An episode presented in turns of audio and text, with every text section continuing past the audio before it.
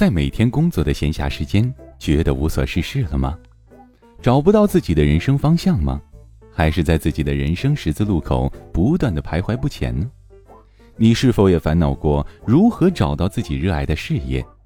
你的人生有什么可能？你更尊敬哪一种人？你为什么而工作呢？朋友，谨以此文送给在苦难中的你，在装睡的你，怕走弯路的你，送给不完美的你，爱自由的你，追寻生命意义的你。感谢您倾听由古典编写、叶痕播讲、由喜马拉雅出品的《你的生命有什么可能》第二回。你的三叶草好吗？你的职业和生活中常常出现快乐、成就和满足感吗？如果不是，你的三叶草一定已经停止转动。当兴趣、能力和价值观任何一个部分不足，你的三叶草就会卡在那个环节，不再转动。生涯的发展也就此停滞。很多人很多年都没在职业和生活中获得过这些感受，他们的三叶草 old 都能当三叶榨菜了。其实，无需复杂的评测。每一个人都很容易知道自己的三叶草卡在了哪里，就好像血液循环不好会手冷，受凉会发热一样。生涯三叶草任何一个环节的缺失都会有外在的状态反应，我们可以通过外在状态找到自己缺失的部分。正如我们之前在纸上画出来的图一样。当缺失兴趣的时候，我们表现出厌倦的情绪；再严重点儿，会开始觉得活得没意思。当缺失能力的时候，我们表现出焦虑的情绪；再恶化，就顿生无力感。当缺失价值时，我们表现出失落的情绪，持续很久以后，化成为自卑。你和医生说：“我肚子痛。”专业的医生会问你。怎么痛？阵痛还是持续的痛？刺痛还是隐隐作痛？医生对痛有精确的分类，不同的痛对应不同的症状。如果你和一名生涯规划师抱怨我的职业不爽，他也会问你，怎么个不爽法？是厌倦、失落还是焦虑？不同的状态对应不同的缺失，背后有不同的答案。当你找到缺失的部分。问题就好办了，大部分的职位不适或者倦怠，只要不涉及深层的心理问题，都能通过这样的方式来解决。三叶草的发明给人力资源师 HR 带来了很大的便利。以往一个人面临职业倦怠的时候，HR 会给这个人三板斧：要不要休息一段时间？要不要团队拉出去团建一下？要不要找个人进来搞搞培训？实在搞不定的话，要不换个岗。如果是厌倦带来的倦怠，休假的确是个不错的方法。培训只会让他越来越烦。业务培训是焦虑的员工最好的治愈方式，但如果是虚头巴脑的企业文化培训，只会占用大家的时间，让人更加焦虑。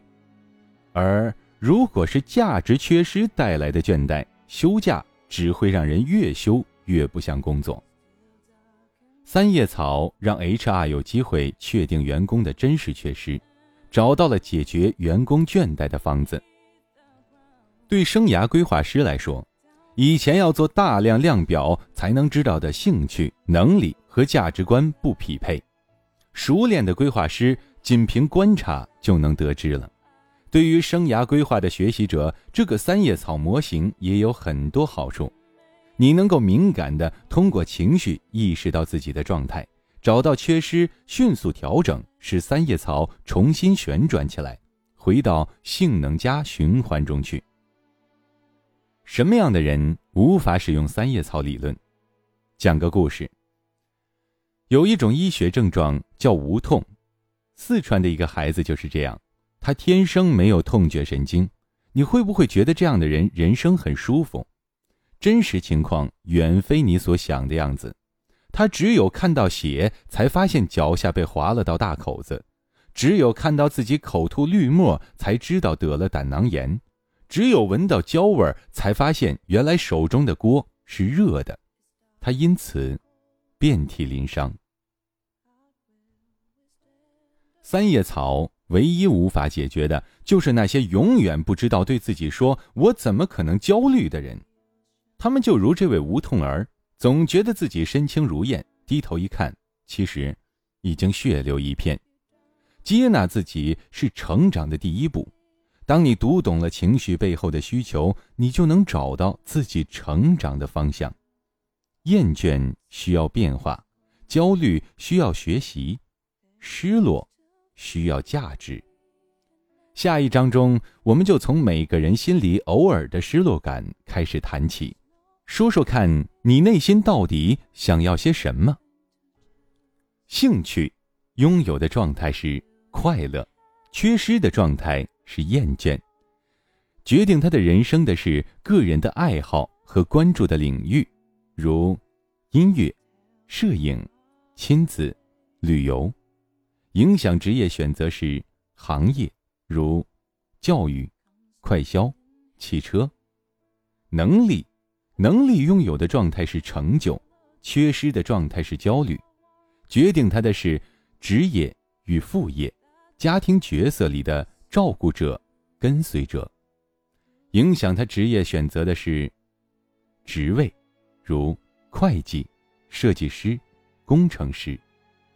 价值观拥有的状态是满足，缺失的状态是失落。决定人生的是生活方式。安定多变的大家庭的丁克的，影响职业选择的是工作方式，如团队合作、自由职业、助人、管人。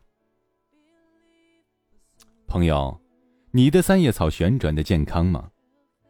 本书努力让书和你的生活互动起来，因为知道不重要，改变才重要。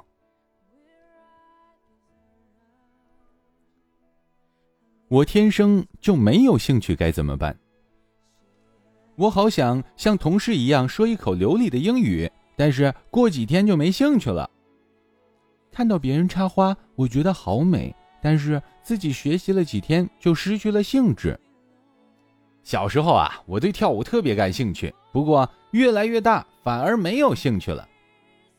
为什么有的人的兴趣那么强，可以持续一生？有的人却只有三分钟热度呢。我曾经不止一次的听到有人对我说：“真羡慕你能一直对一件事情那么有兴趣。”又或者，“你天生就是兴趣太多的人。”他们讲的如此羡慕、嫉妒、恨，又如此无奈，感觉就像是在说：“我羡慕你眼睛大、鼻梁高、天生一米九一样。”兴趣到底是像身高一样由基因决定？还是像彩票中奖一样，人人有份儿，仅需运气呢？兴趣天生论的人相信自己一定是有某种内在的兴趣基因，只是暂时没有被发现。一旦发现，就能持续感兴趣。他们的特征是不断的做各种测试，希望能够发现自己的兴趣。运气决定论者则认为，世上冥冥中一定有自己感兴趣的事情，只是没有遇上。一旦遇上，就能持续感兴趣。他们的方法是不停的转换领域，希望能够遇见自己的兴趣。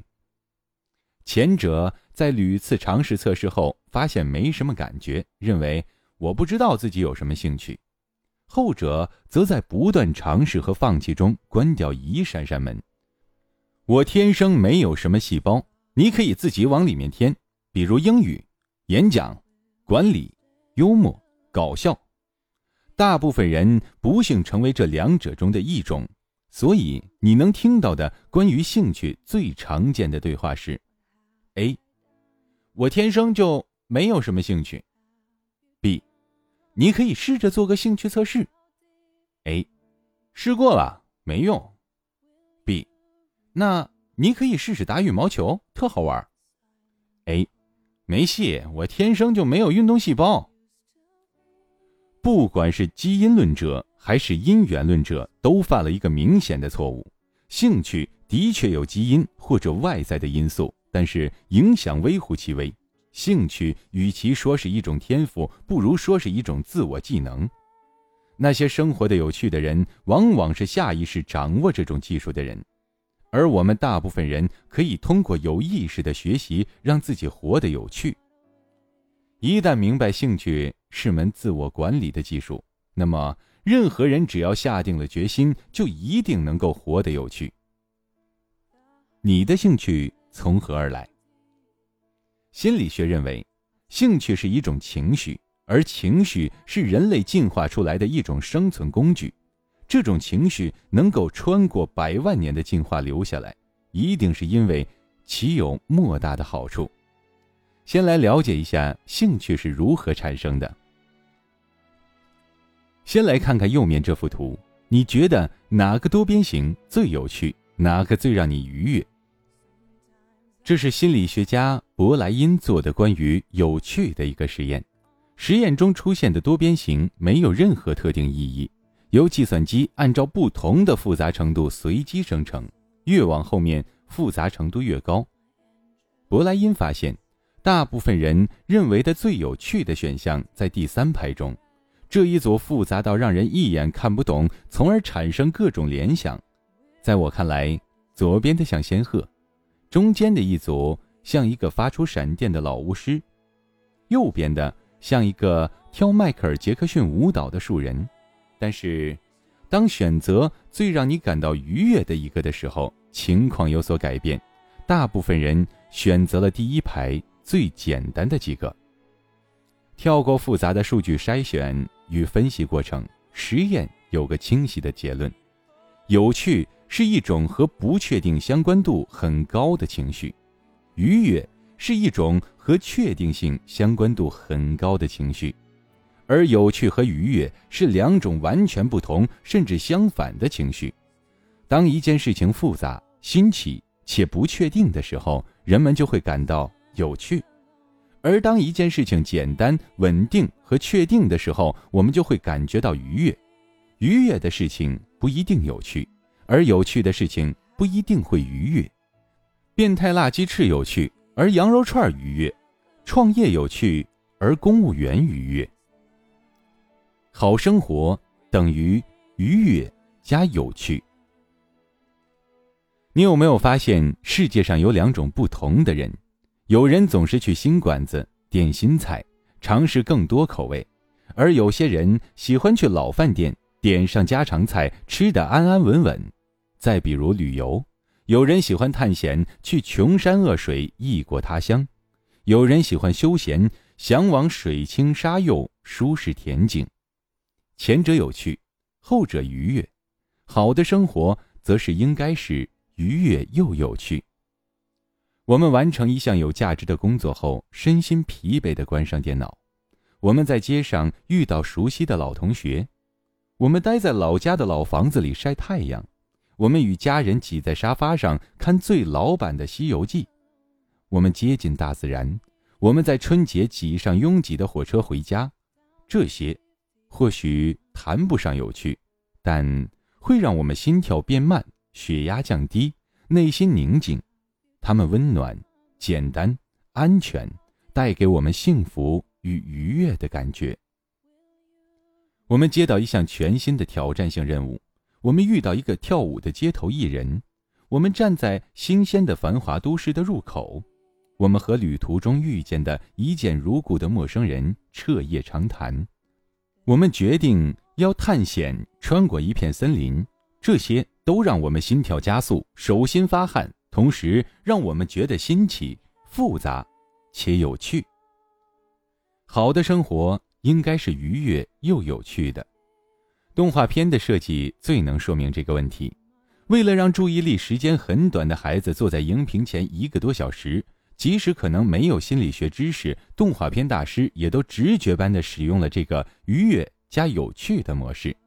在大部分动画中，总有一个复杂、新奇或神秘或搞怪的二号人物，又有一个直接、温暖、简单的主角，如驴子和史莱克、流川枫和樱木花道，佐助和鸣人，豪猪和小狮子王，所以这些动画片既愉悦又有趣。好奇心害死猫，安安稳稳多好。人类为什么还要有感兴趣这种奇怪的设定？进化心理学发现，兴趣是一种应对成长中的不确定的情绪。当我们遇到了不确定，我们会下意识地躲回自己的舒适区，寻找愉悦。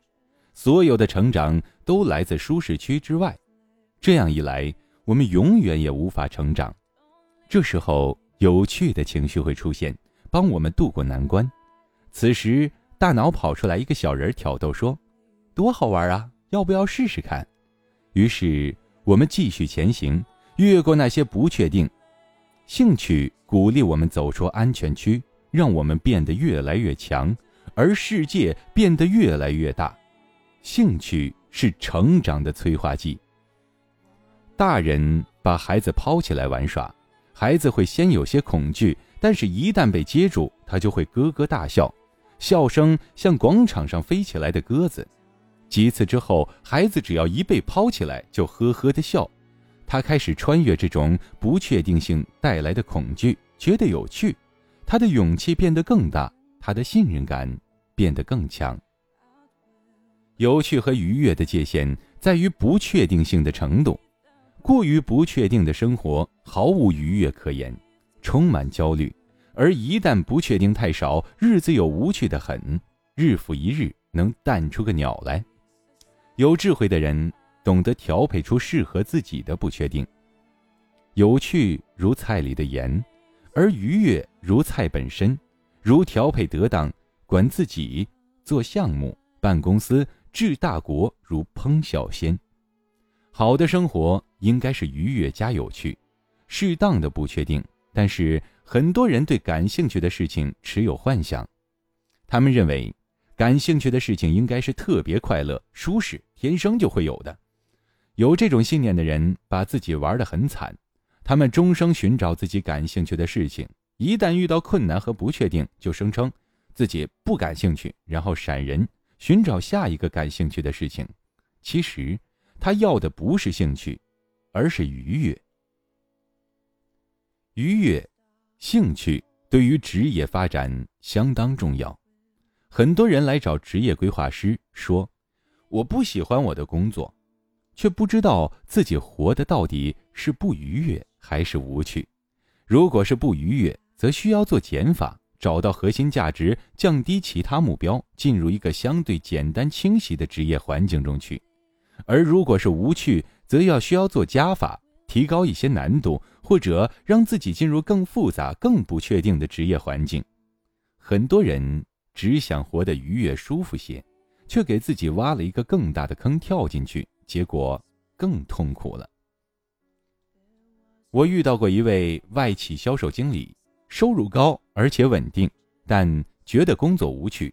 在价值观的排列中，他认为最重要的是利他助人和社会和家人认同。他觉得规划师的工作很有趣，执意希望成为一员。不过，职业规划师不是个简单的职业，需要至少两百小时的系统学习和训练，才能使一个有职场经验的人成为合格的咨询师。在此投资期间，经济回报甚少，他看中的经济报酬会大打折扣，这很不让人愉悦。听到这里，他的脸抽动了一下。我进一步告诉他，这两百小时也充满了不确定。读书拿证还好办，第一次咨询的灰头土脸，第一次讲课的一片死寂，训练营里高强度的极限挑战，写案例被督导说的一无是处，最后还需要通过 PK 才能开始授课。即使这样，也远未结束。开始讲课后，看到打分的惶惶不安，咨询后的反复揣摩，依然会伴随你好多年。当知道这条路充满这么多不确定的时候，你还觉得有趣吗？听完我的讲述，这位兄弟顿时觉得规划师不那么有趣了。心算完收益产出比以后，他还是觉得他的一个创业项目相对更有趣，因为项目的不确定性没有那么大，他可以同时保持愉悦与兴趣。像这位仁兄，我们常常因为白饭吃多了，就以为自己想以腐乳为生。我把这种现象称为“火锅效应”。如果你问一个天天吃家常菜的人想吃点什么，他会说火锅，我最爱吃火锅了。但如果你抓他吃一个月的火锅，哪怕变着花样，他估计就会哭着喊着要回家了。最好的生活是经常吃米饭，偶尔吃火锅。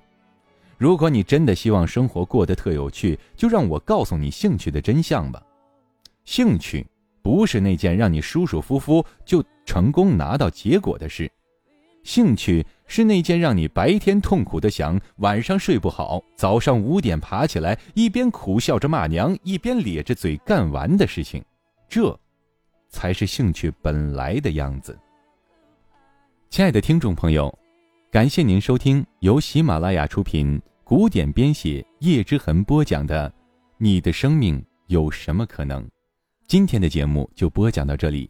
想要收听更多精彩有声小说，请下载喜马拉雅手机 APP。